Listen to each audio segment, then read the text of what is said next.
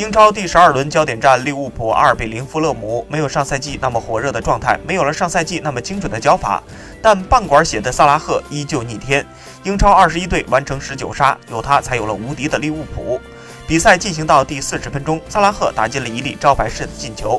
在富勒姆米特洛维奇的进球被吹后，利物浦门将阿里森在范迪克的催促下，选择快速发出球门球。随后就有了不可思议的一幕：阿诺德接到皮球后送出了一脚长传，萨拉赫风驰电掣杀到禁区右肋，单刀面对门将，最后例行程序把球打进网窝。从富勒姆进球被取消到利物浦进球，整个过程只有十四秒。现场的记者惊呼不可思议，富勒姆官方推特无奈的感慨：可怕的一分钟。